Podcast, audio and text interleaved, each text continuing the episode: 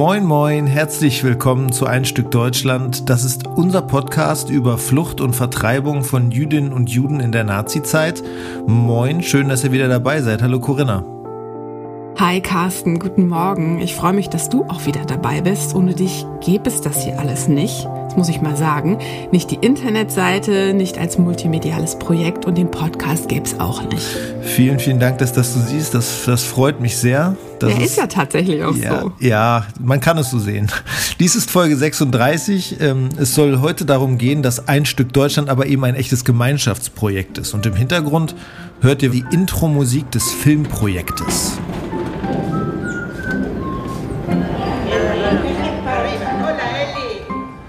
Das ist irgendwie total lustig, das ohne Bild zu hören. Ja, es wird in dieser Folge eben um den Film gehen und deshalb hoffen wir Ihnen, dass ihr ihn schon gesehen habt. Wenn nicht, dann könnt ihr ja diese Folge erstmal stoppen und den Film jetzt gucken. Einfach ein Stück Deutschland bei YouTube eingeben. Den Film findet ihr ganz leicht. Oder ihr folgt dem Link in den Show Notes. Und ja, ihr könnt auch einfach auf die Webseite gehen, einstückdeutschland.com. Da ist er mittlerweile auch ganz vorne auf der Frontpage. Und dann hören wir uns in 15 Minuten wieder.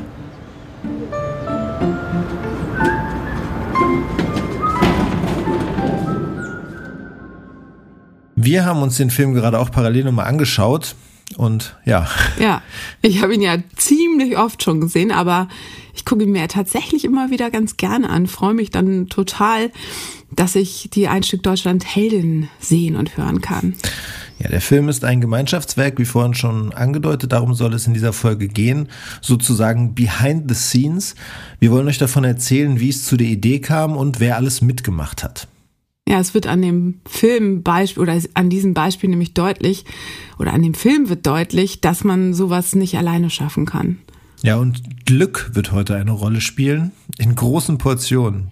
Absolut. Glück war immer ganz, ganz wichtig. Ich kenne die Töne, die du für diese Folge geschnitten hast, noch nicht und bin jetzt mal gespannt, wie es losgeht. Hi.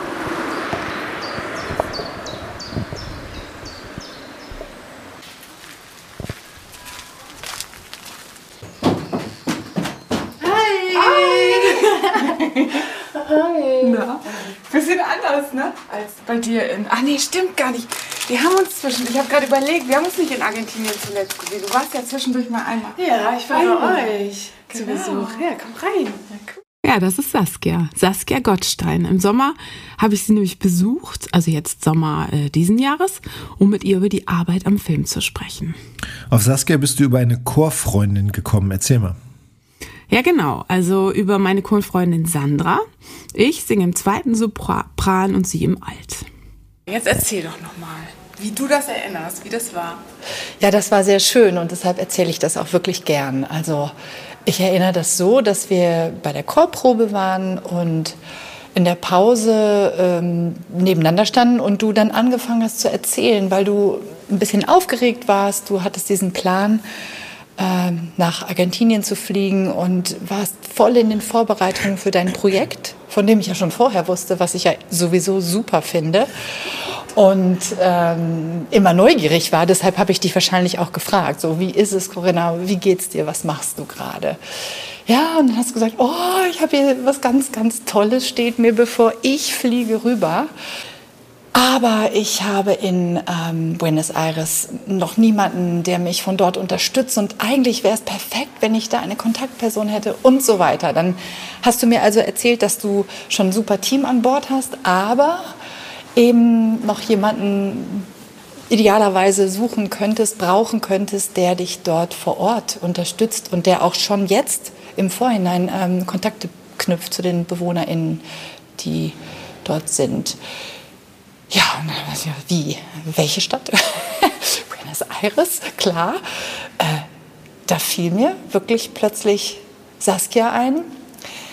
Saskia kenne ich schon ganz lange und die hat bei uns als Babysitterin gearbeitet quasi, so habe ich sie kennengelernt und dann war sie einfach für uns auch so ein Allrounder. Und ich wusste, dass sie dorthin gegangen ist, aber noch keine rechte Aufgabe hatte, also selber noch in so einem Suchprozess war und weil ich eben weiß, dass sie eine Allrounderin ist und total weltoffen, habe ich gedacht, ja, das muss passen.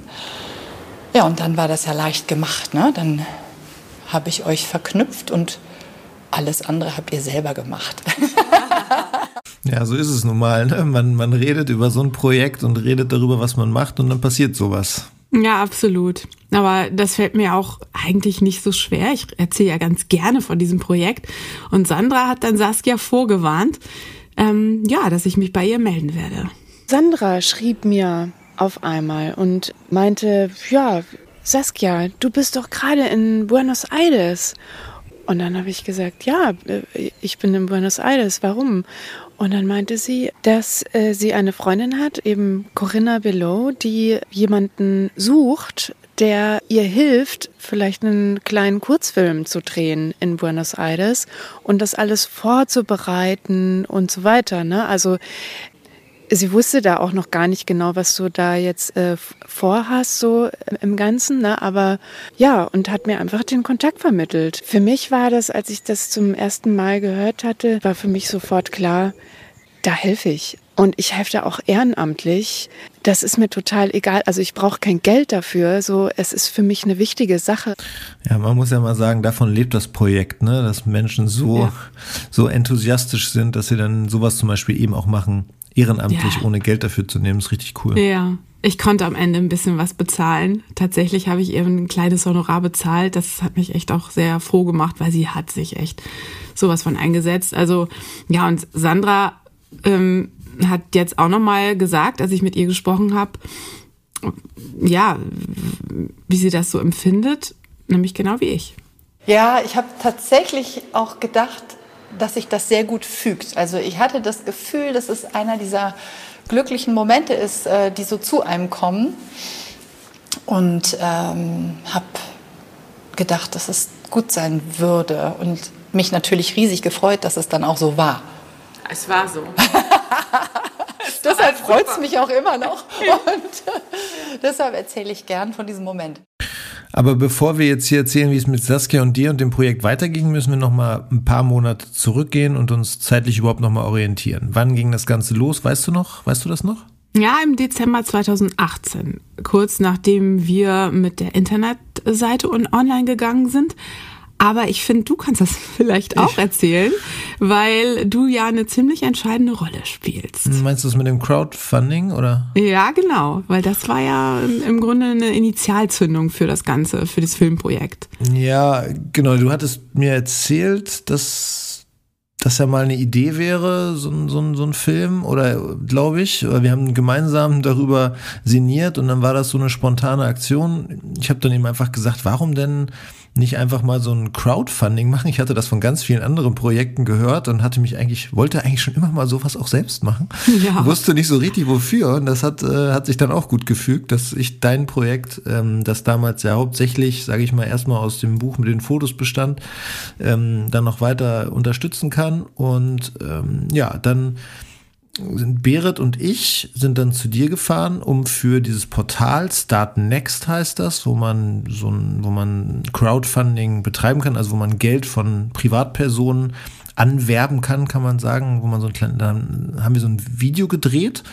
Ähm, Berit ist eine Kollegin, Freundin vom NDR, Sie kam also aus, aus Kiel mit der Kamera zu, zu dir. Ja, das war so irre. Ich war total überfordert, muss ich ganz ehrlich sagen, weil ich obwohl du ja, obwohl du ja Kamerakind bist, obwohl du naja, zig, zig aber Jahren ich war überfordert von dieser Idee mit dem Crowdfunding und ich hatte keine Ahnung und außerdem habe ich ja ehrlich, ich, ich arbeite zwar fürs Fernsehen, aber ich bin ja nicht so die Person bislang gewesen, die da vor der Kamera so agiert und deswegen hat mich das irgendwie ganz schön überfordert, aber ihr wart so voller Energie und das hat mich wirklich ganz schön krass gestärkt, muss ich sagen. Oder ich habe dann irgendwie gar nicht mehr groß drüber nachgedacht.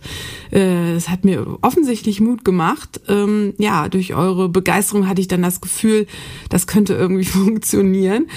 Mm, ja, und nach dem Dreh für Startnext ist Berit dann so richtig in Fahrt gekommen. Ich meine, sie war schon in Fahrt, aber sie ist danach nochmal richtig in Fahrt gekommen und hat überhaupt nicht mehr aufgehört, äh, sich für das Crowdfunding zu engagieren. Jetzt hören wir sie mal es hat eine Eigendynamik an Werbung für mich entwickelt. Also es hat mir einen Heidenspaß gemacht, Bilder zu malen und zu posten und für Start Next zu werben und Freunde zu fragen, ob die das unterstützen.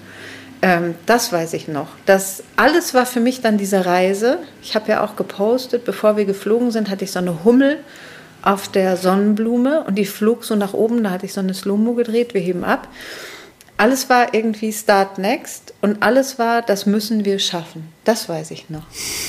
Ja, da, das hat wahnsinnig viel Spaß gemacht. Ja, ich erinnere das auch noch. Man muss ja mal sagen, Berit ist ja auch eine Person, die, also nicht nur in Kiel, aber vor allen Dingen da auch alles und jeden kennt und generell total gut vernetzt ist. Deshalb äh, muss man sagen, ist äh, Berit ja auch genau die richtige Person dafür gewesen. Ja, es war auch irgendwie Fügung, ne? Also ich meine, sie war sowas von in ihrem Element, würde ich sagen. Ja, und es äh, ist dann über Start Next auch tatsächlich hatten wir gar nicht so erwartet, ziemlich viel Geld zusammengekommen. Hören wir doch nochmal in den nächsten Ton rein. Genau, du bist dann voll eingestiegen und hast es wahnsinnig unterstützt von Anfang an. Und ich glaube auch sehr, sehr viele Menschen, die das Projekt unterstützt haben, kommen auch über dich.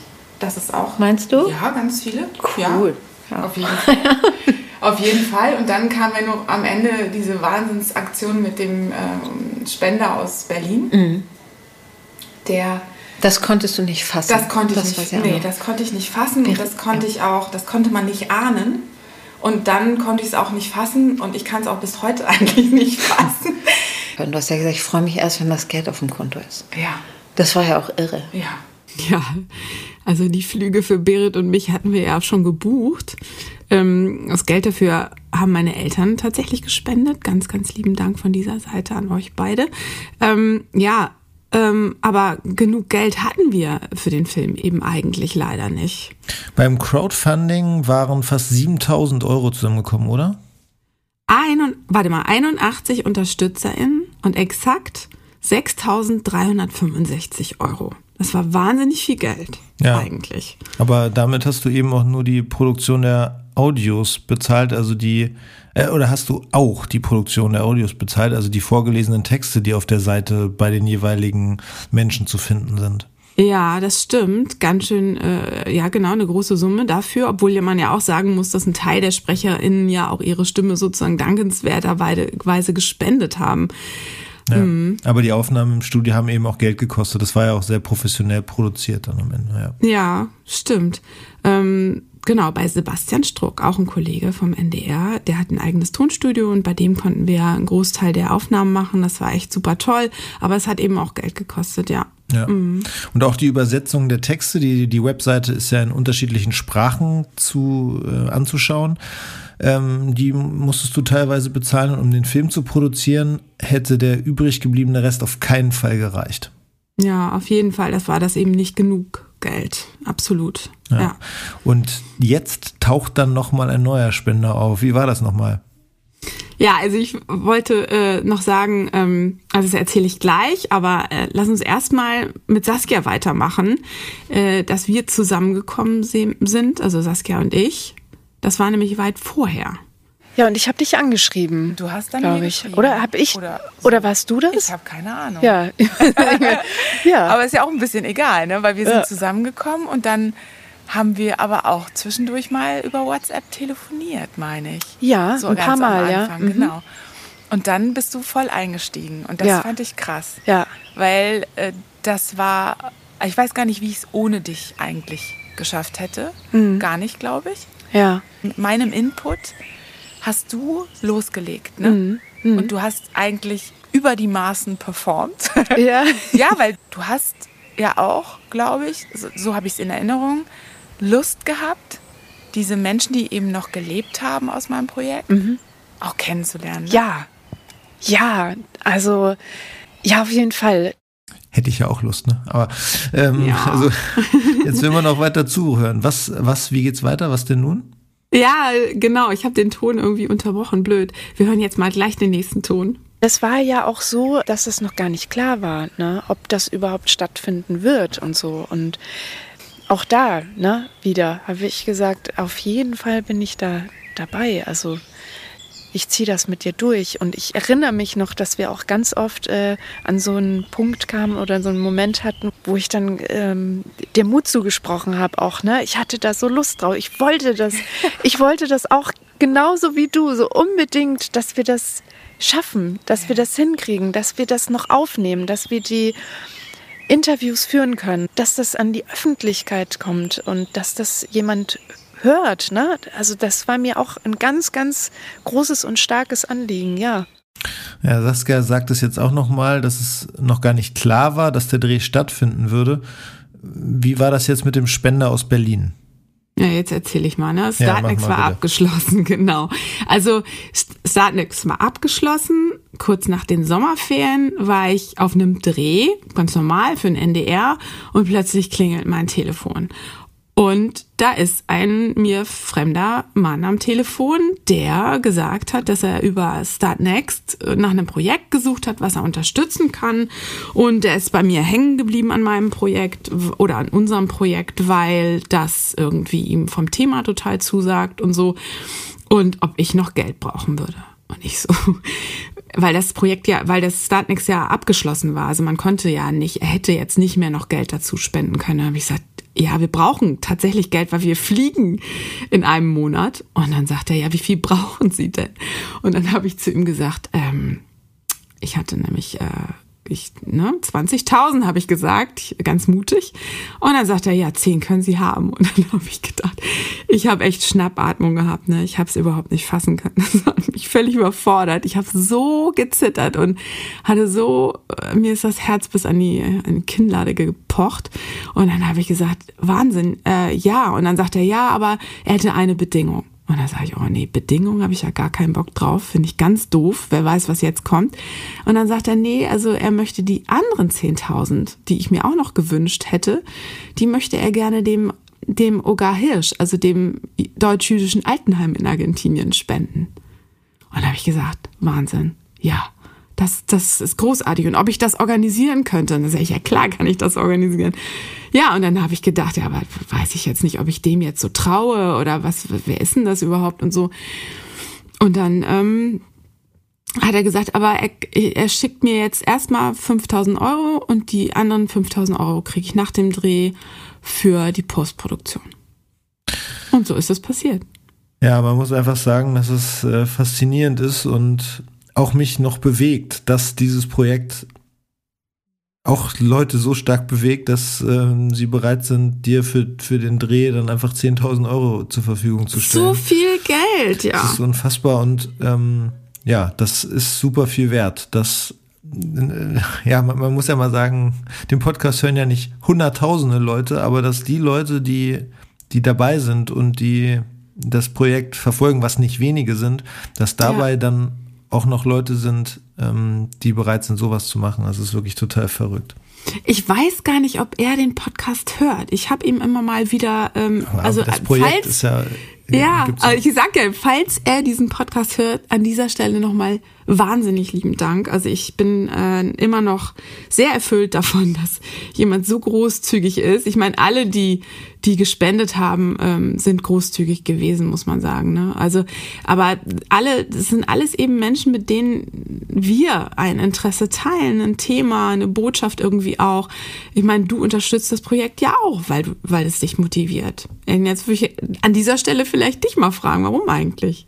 Ja, ähm, warum eigentlich? Also natürlich erstmal, weil wir befreundet sind und ähm, ich habe das, ich habe das Buch gesehen und gelesen und fand es einfach bewegend und äh, die Fotos von von Tim auch extrem schön und eindringlich und äh, man, auf der anderen Seite muss ich auch sagen, dass ich aber auch selbst was äh, mitnehme davon. Also ich äh, erstmal ist es ist es eine Leidenschaft von mir, so solche, solche Sachen zu machen, wie wir sie jetzt machen mit dem Podcast. Und mhm. ich habe im Endeffekt was gefunden, wo ich meine Lust am unterstützen, so kanalisieren konnte, kann man sagen. Mhm. Und das ist dazu geworden, dass ich jetzt mittlerweile ist es für mich einfach so toll, dass ich mich dadurch auch mit jüdischer Geschichte auskenne und ähm, mhm. mit, ähm, mit ganz viel historischem Wissen und so weiter. Also jetzt ist es tatsächlich auch großes Interesse und am Anfang war es so ein bisschen Zuneigung zu dir, und auch Überzeugung von dem Projekt, aber auch so ein bisschen Lust selbst, aber du bist was so auf richtig die Beine reingewachsen schon. Ja, ja, genau. Ja, ja, ja, ja, ja genau. Ja. Ja, es ist so toll. Ich danke dir dafür. Weil ehrlich gesagt, es ist, und das merkt man jetzt, also ich finde, das ist ja unser Thema heute, ne? Also gemein, als Gemeinschaft was zu machen. Und ähm, das ist ja der, der Ursprung gewesen. Du hast ja das Ganze einfach die Idee davon, das überhaupt anders aufzuziehen, nicht nur als Buch, kam ja von dir. Und daran merkt man auch, also ich meine, die Geschichten kommen von mir und Tim, na klar, so, aber ohne so den, Out, den Input von außen kommt man eben auch auf so vieles gar nicht oder hat nicht den Mut dazu oder so, ne? Und das ist hier halt passiert. Und jetzt kommen auch noch so viel Unterstützerinnen und Unterstützer von allen Seiten und Feedback und das gibt alles so viel Kraft und das ist so schön, ja. ja, das ist wirklich schön und ähm, ja, ich. Ja, und äh, Saskia kannte ich gar nicht, ne? Und dann geht die so rein. Also, das ja, ist genau. auch so irre. Ja. Eine dir völlig unbekannte Person ähm, in Buenos Aires die Vorarbeit zu überlassen. Wie, wie war das dann für dich?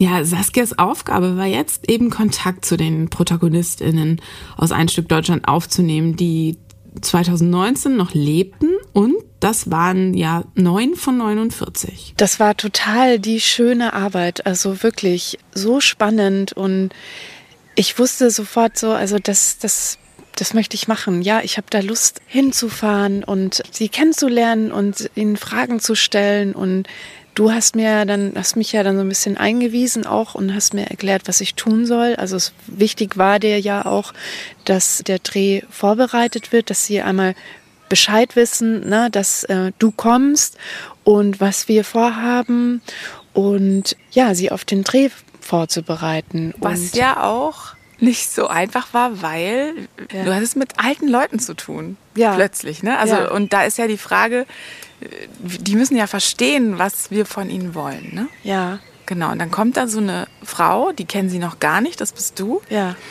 Aber du hast ja eine Art und Weise, ja, du hast eben die Begabung, äh, gleich mit den Menschen sehr nah zu sein, ne? Mhm. Oder? Würdest du das auch so sehen? Ja, ja. Also ich muss nochmal sagen, ja. ich habe wirklich das so erlebt, dass ich gedacht habe, was habe ich für ein großes Glück auf dich gestoßen zu sein, mhm. mit dieser Lust und dieser Bereitschaft und dieser, vor allen Dingen auch dieser, du hast es ja von Anfang an komplett durch, durchschaut, sag ich mal. Mhm. Du hast ja sofort gewusst, worum es geht mhm. und hast irgendwie, äh, ich hatte nicht das Gefühl, ich muss dir da irgendwas groß erklären. Also ich habe natürlich dir gesagt, so und so sollen die Fragen sein und mhm. kannst mal gucken, so und so. Mhm. Aber letztlich wusste ich halt irgendwie, das ist bei dir in total guten Händen, auch menschlich. Mhm. Das war mir ja auch so wichtig. Mhm. Diese Leute liegen mir ja alle so am Herzen, ne? Ja, klar. Wie, wie gute Bekannte. Das ja. ist für mich mittlerweile ja auch schon so, die ganzen Menschen. Ne? Ja. ja, wir beschäftigen uns ja auch so intensiv mit ihnen. Also wir zwei jetzt auch in diesem Podcast, aber auch Saskia und ich dann und Berit, äh, als wir gedreht haben. Also ihre Geschichten sind im Grunde ja dieses Projekt. Also sie sind das Projekt, würde ich sagen. Ne? Und sie werden täglich älter und sie sind ja auch schon 2019 alle ziemlich alt gewesen, wie du gerade auch zu Saskia gesagt hast. Absolut. Und deswegen drängte die Zeit irgendwie auch so. Im Juli hatte ich mit Berit eben beschlossen, im September, also September 2019 zu fliegen. Zu diesem Zeit hattet ihr auch noch gar kein Equipment, oder? Ähm, Berit hat gleich an die Kieler Produktionsfirma Kabuya gedacht, die kennst du ja auch. Ja. Ähm, und sie hat die gefragt, ob sie uns Technik leihen könnten. Und die Chefs, Lars und Dave, die kennen wir ja eben einfach auch schon echt lange und haben auch schon oft mit denen gearbeitet. Und Berit hatte absolut überhaupt keine Hemmungen zu fragen.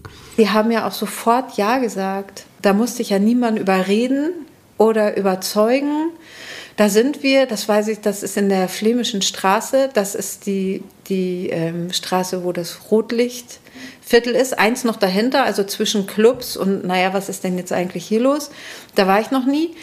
mussten wir in Lagerräume, ich glaube von ehemals Karstadt Sport. Ich hoffe, ich erzähle jetzt keinen Quatsch und dunkle Gänge und dann ging eine Tür auf.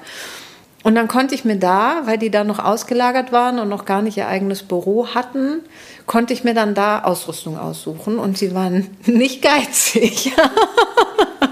aber ich war da und habe aber auch da unten gleich gedacht, oh, hier müsste man auch mal drehen. Aber das, ähm, das haben wir nicht geschafft. Aber ähm, ja, da konnte ich mir alles aussuchen und mitnehmen. Ja, was für eine absolut abgefahrene Großzügigkeit. Irre. Ja, finde ich auch. Aber dann mussten wir das ja auch noch versichern. Das ja. wiederum war ja viel schwieriger. Das ist ja auch Leuten zu erklären, die nichts mit Film zu tun haben. Dann bin ich ja zu meinem Versicherungsvogel gefahren, wenn ich das mal so böse sagen so darf, so salopp dahin sagen darf, der war uns ja auch sehr, sehr zugeneigt und von der ganzen Aktion angetan. Und trotzdem stand es nicht in seiner Macht, das über seine Filiale zu versichern, weil er sowas noch nie hatte. Und das musste dann über einen Anbieter in Berlin gehen. Und auch das war ja dann wie teuer wird das eigentlich und versichern wir das jetzt und wie machen wir das? Das fand ich auch nochmal spannend. Und das konnte ich bezahlen. Das mhm. war auch schön, einfach zu sagen, ja, kein Problem, das versichern wir jetzt. Und dann haben wir das ganze Zeug in unsere Koffer gepackt. Ja. Und zwar, weil wir das nicht offiziell sozusagen über die Grenze bringen wollten. Richtig. Weil das hätten wir dann anders machen müssen. Dann wären wir nämlich als Filmteam eingereist, so sind wir als Privatmenschen mhm. eingereist. Ja, das stimmt. Das können wir ja jetzt ganz offen sagen, wo das Ganze irgendwie schon gelaufen ist. Aber das fand ich irgendwie auch nochmal ganz cool. Deswegen durfte das auch alles nicht so eine Riesengröße, sondern alles so ein bisschen kleiner und, oder? Das stimmt. Ja. An dieser Stelle nochmal Danke an Lars und Dave, die ich leider lange nicht mehr gesehen habe, aber trotzdem mal schöne Grüße, auch cool, dass sie das einfach so gemacht haben. Ja, ähm, falls ihr zuhört, ganz lieben Dank an euch. Genau. Was hattet ihr denn dabei? Also, ich glaube, es war eine FS7, eine ziemlich gute Kamera, wirklich ganz cool. Ähm, aber ehrlich gesagt, an die ganzen Details, was wir sonst noch so dabei haben, das, da erinnere ich mich nicht so genau. Das war ehrlich gesagt auch Berits Part. Ich bin ja nicht so die Technikfrau ja, ich habe eher so die Zuarbeit geleistet. Also ich habe externe Festplatten besorgt, wo wir dann das Material drauf gespeichert haben und so. Also auch nicht ganz unwichtig. Und dann seid ihr tatsächlich Anfang September geflogen. Ja, einen Tag verspätet allerdings, weil äh, bei der British Airways einen Pilotenstreik gegeben hat. Das hat Erik tatsächlich in irgendwie in der äh, online gelesen. Also sonst hätten wir das gar nicht erfahren. Das war echt ziemlich schrecklich. Ja, ähm, total ärgerlich, weil das irgendwie alles durcheinander gewirbelt hat. Und das war anstrengend. Und dann kamen wir an und dieser Fahrer war eben der erste Kontakt. Und das war, das war total schön. So, und Saskia der zweite. Und das war auch total und die toll. Wohnung war schön. Und die Wohnung, oh, die Wohnung war richtig, richtig schön. Das war ein Zuhause, ne? Ganz kurz Stichwort Zuhause.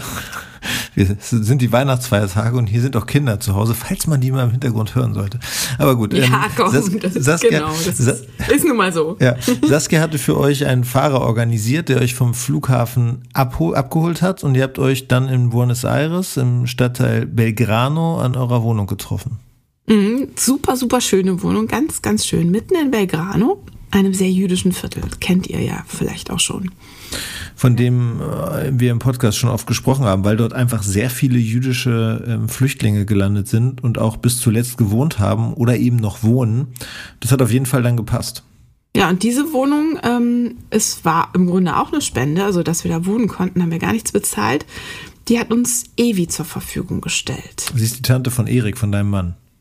Genau, also sie ist die jüngere Tochter von Hanna Grünwald ähm, ja, über die wir auch schon zwei Folgen gemacht haben. Folge zwei und drei kennt, kennt ihr also schon. Lieben Dank an dich, Evi. Ganz ja. lieben Dank.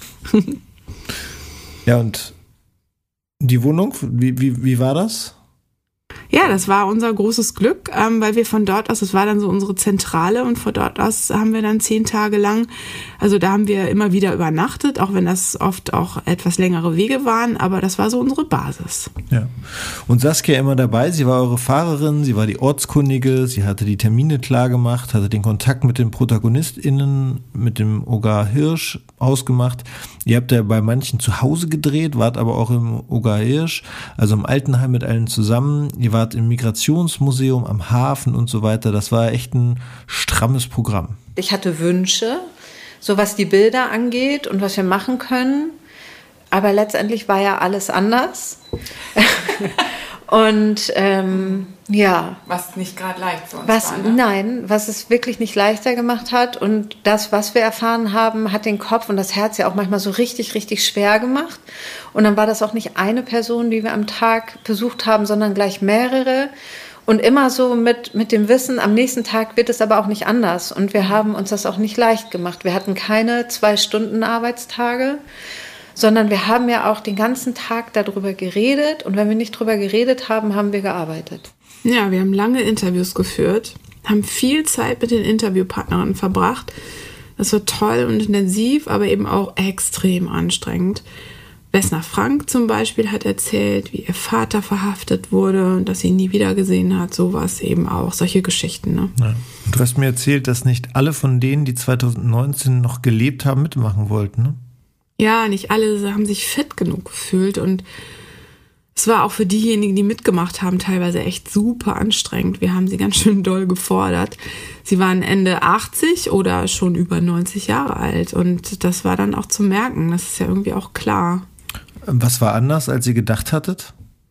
Ja, wir hätten gern mehr Szenen gedreht, also mehr Kommunikation, mehr Interaktion, Kochen, Essen, so Aktionen eben. Aber das ging irgendwie nicht. Das mussten wir dann irgendwie einfach einsehen. Also weil es ist einfach ähm, ganz, ganz schwierig gewesen. Ne? Also das ja. Da war die Energie vielleicht auch irgendwie nicht da.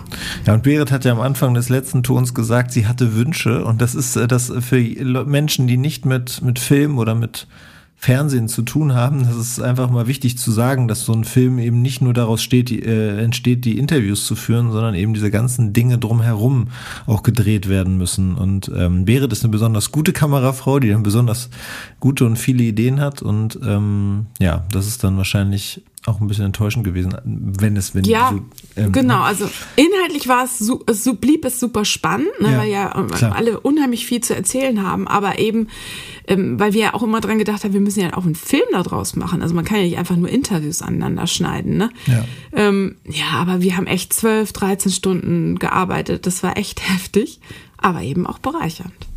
Ja, dazu wollten wir Saskia auch noch zu Wort kommen lassen.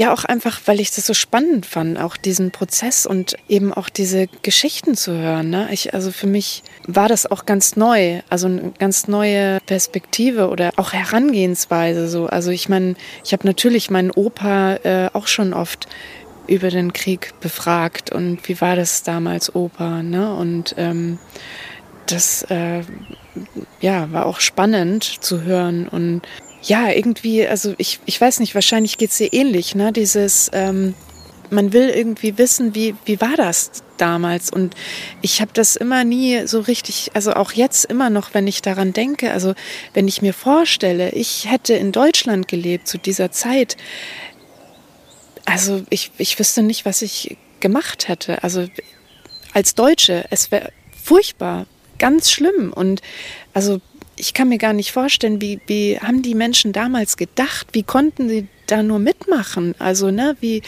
was, was ist da passiert? Also, das ist für mich, ja, unbe unbegreifbar.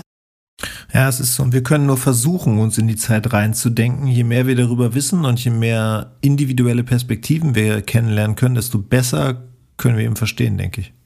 Ja, das ist vielleicht ja auch die Stärke des Projektes, möglicherweise. Also wir haben ja 49 Perspektiven und beim Dreh waren es immerhin noch acht. Ja, wir konnten sie kennenlernen oder wir können sie kennenlernen, ihre Geschichten hören und mit ihnen zusammen sein. Ja, das war toll. Auch weil sie echt gut eben erzählt haben.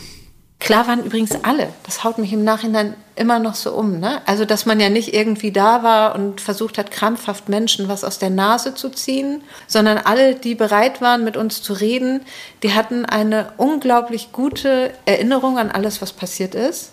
Und auch den Willen, uns das zu erzählen. Und auch so Kleinigkeiten, die für sie selber wichtig waren, dass die uns das so erzählen konnten, fand ich sehr beeindruckend. Und dadurch wurde das Ganze ja auch plastisch ich habe hinterher zu meinen Kindern irgendwie gesagt, also mir kann keiner mehr erzählen, dass es das nicht gegeben hat. Keiner mehr. Also wer, wer möchte mir denn noch was sagen? Also ich habe Menschen kennengelernt, die das erleben mussten, die ihr Zuhause verlassen mussten und die mir in, in kleinsten Details erzählen konnten, was ihnen so in Erinnerung geblieben ist. Ob das eine Kette ist, die man abmachen musste und, und verstecken musste oder ob das Geld, das aus der Hand geschlagen wurde und man sich danach bückte und dabei beleidigt wurde. Das sind ja so Sachen, das denkt sich ja kein Mensch aus. Wenn du auf einmal Farben in Geschichte bekommst, dann, dann bleibt es ja hängen. Und Farbe habe ich da gekriegt. Also alle Geschichten wurden farbig durch diese Menschen. Ja, und wir haben jetzt ein Ergebnis in Farbe, wie Berit sagt, mit Bild fixiert für die Zukunft. Als Ergänzung zu den Texten der Internetseite, den vorgelesenen Geschichten und unserem Podcast. Jetzt können alle, die sich interessieren, diese acht, die mitgemacht haben, auch in diesem Kurzfilm erleben. Ja, 2020, also mitten in der Pandemie, habe ich den mit dem Hamburger Cutter Robert Falkenberg den Film dann geschnitten. Er hat den Schnittplatz mitgebracht tatsächlich und wir haben bei mir im Haus im Gemeinschaftsraum ähm, vier Tage lang, glaube ich, haben wir geschnitten. Ähm, Robert hatte ich über die Hamburger Produktionsfirma Tamtam kennengelernt. Mit ihm hatte ich für die Filmförderung schon den Trailer geschnitten. Ja, wir hatten nämlich mal eigentlich vor, einen längeren Dokumentarfilm zu machen. Warum ist daraus eigentlich nichts geworden? Ist euch äh, die Pandemie dazwischen gekommen oder? Ja, kann man irgendwie so sagen. Also letztendlich ging ja die Pandemie ein paar Monate später los. Wir hatten, wir hätten echt ein zweites Mal auf jeden Fall hinfahren müssen. Wir hätten definitiv mehr Zeit vor Ort gebraucht. Wir hätten die Protagonistin bei, in ihrem Alltag begleiten müssen, um sie in Szenen zu erleben. Aber dafür war, hat dann die Zeit nicht mehr gereicht und dann war es auch einfach zu spät. Und mit Berit hattest du dich für den Dreh 2019 auf zehn Tage geeinigt. Sie hat ja zwei Kinder und ist alleinerziehend. Länger als zehn Tage wären da nicht gegangen. Ihr Vater mit seiner Frau und vor allem eine Freundin von Berit haben in der Zeit auf die beiden aufgepasst. Also auch, auch wieder Gemeinschaftsarbeit, ne?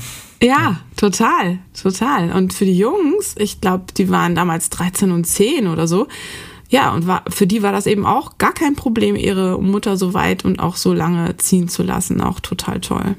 Es gab auch im Nachhinein ja nie einen Vorwurf oder Mama, du bist dann da gegangen, weil du das machen wolltest, sondern nein, das fanden die richtig, richtig gut. Und wir haben ja auch ähm, im Nachhinein hier immer mal bei mir gesessen mit Menschen und drüber geredet, was haben wir eigentlich gemacht und ähm, erzählt von der Reise und das finden die ganz toll, da sind die stolz drauf. Und ich bin natürlich total stolz, dass meine Kinder sich damit auseinandersetzen.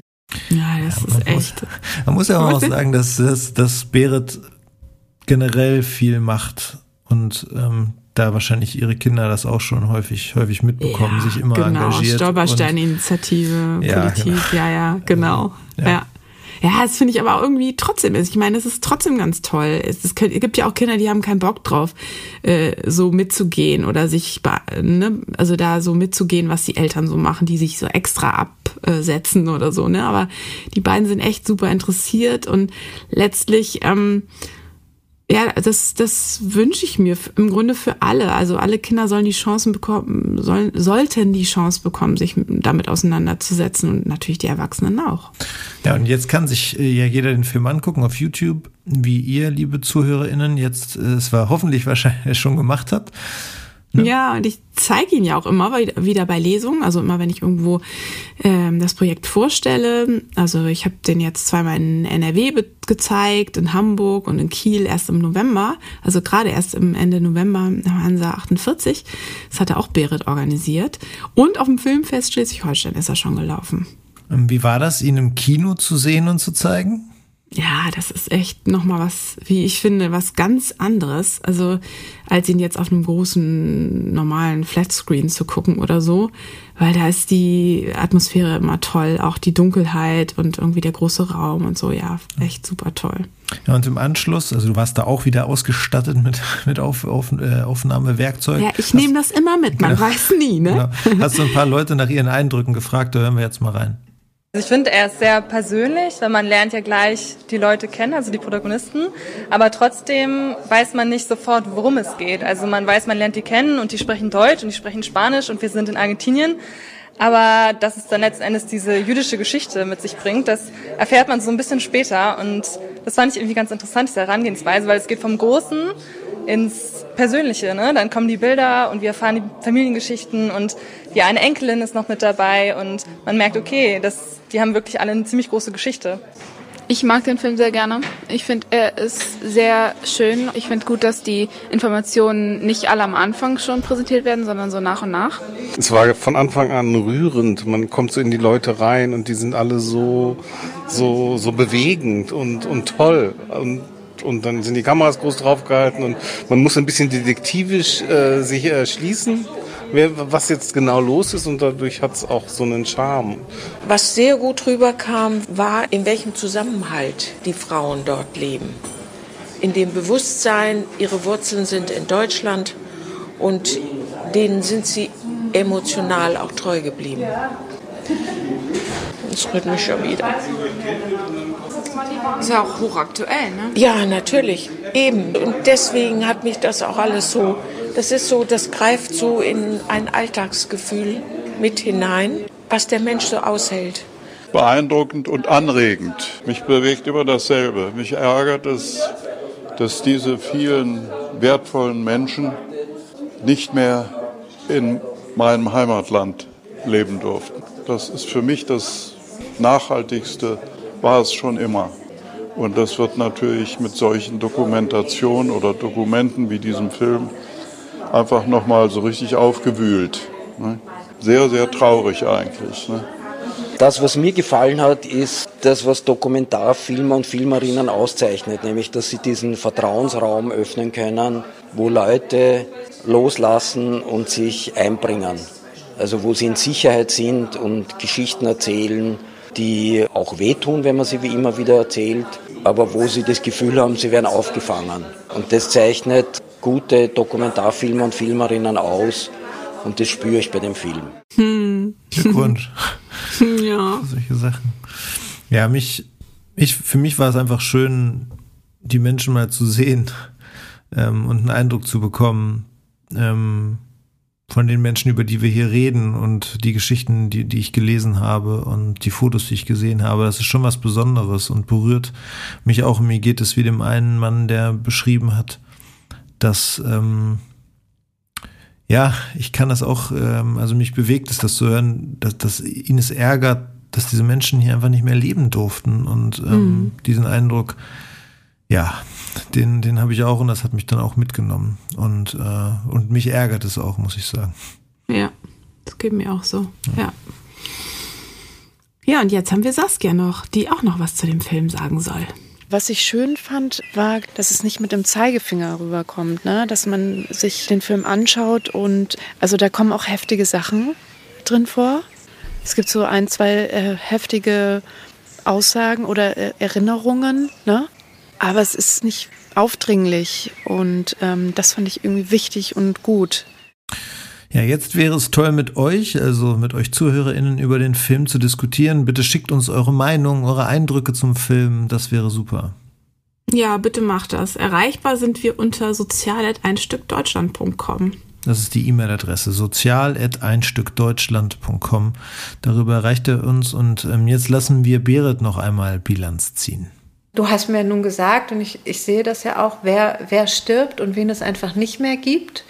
So, es hat ja auch, wenn man mal ganz ehrlich ist, jeder Tag gezählt. So. Und mein Gott, wir haben es vor Corona gemacht. Während Corona hätten wir das gar nicht machen können. Wahnsinn, ja. Nur ja. wenige Monate ja. vor Corona. Ne? Es war also wirklich auch so unsere Chance und ich finde, die haben wir genutzt und das haben wir gut gemacht. Gutes Schlusswort. Gutes ja. Schlusswort.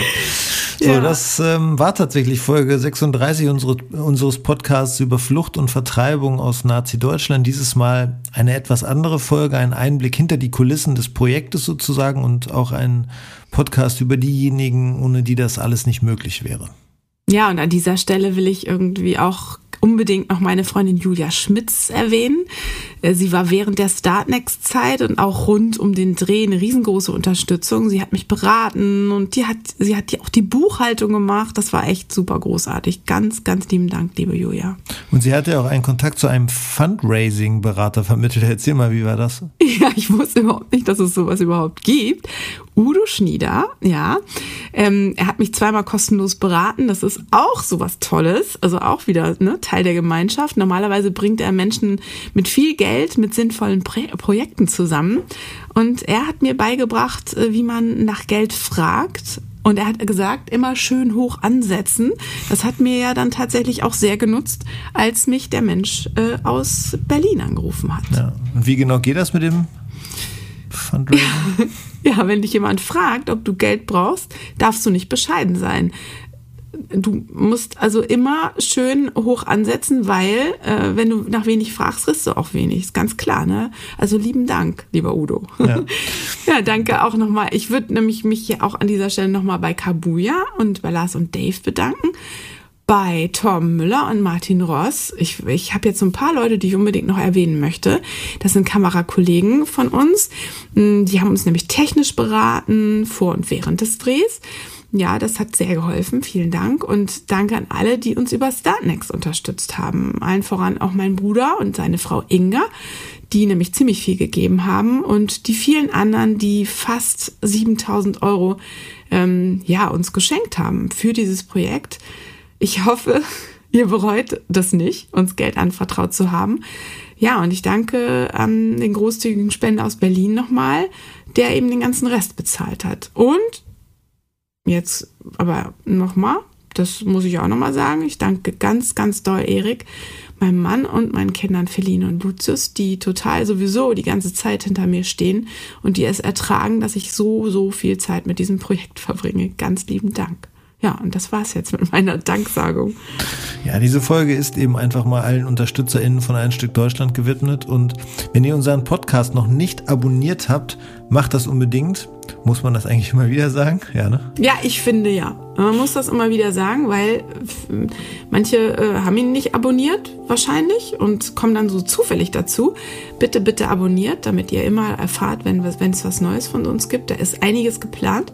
Ja, ähm, und bitte empfehlt uns weiter. Das ist auch ganz wichtig. Ja. Und denkt dran, ihr findet uns bei Instagram, Facebook und auch bei Steady. Bei Steady könnt ihr unseren Newsletter abonnieren. Den schreibe ich so oft es geht. Und ihr könnt auch Teil der Ein Stück Deutschland Community werden. Damit unterstützt ihr unsere Arbeit monatlich finanziell mit einer kleinen oder etwas größeren Summe, ganz wie ihr wollt. Wir würden uns natürlich sehr darüber freuen. Und ja, bis dann. Danke euch fürs Zuhören. Ja, aber bevor ich jetzt auch Tschüss sage, möchte ich dich, Carsten, bitte noch einmal darum bitten, für unsere älteren ZuhörerInnen den Begriff Shownote einmal zu erklären. Okay. Da habe ich nämlich eine Anfrage zu bekommen. Ja, Was ist das eigentlich, ein Shownote? Ja, also ganz genau kann ich das natürlich auch nicht sagen. Also zu jeder Folge gibt es auf jeden Fall erklärende Texte, die bei Spotify zum Beispiel unter der Folge stehen oder auch bei den anderen Podcast-Diensten.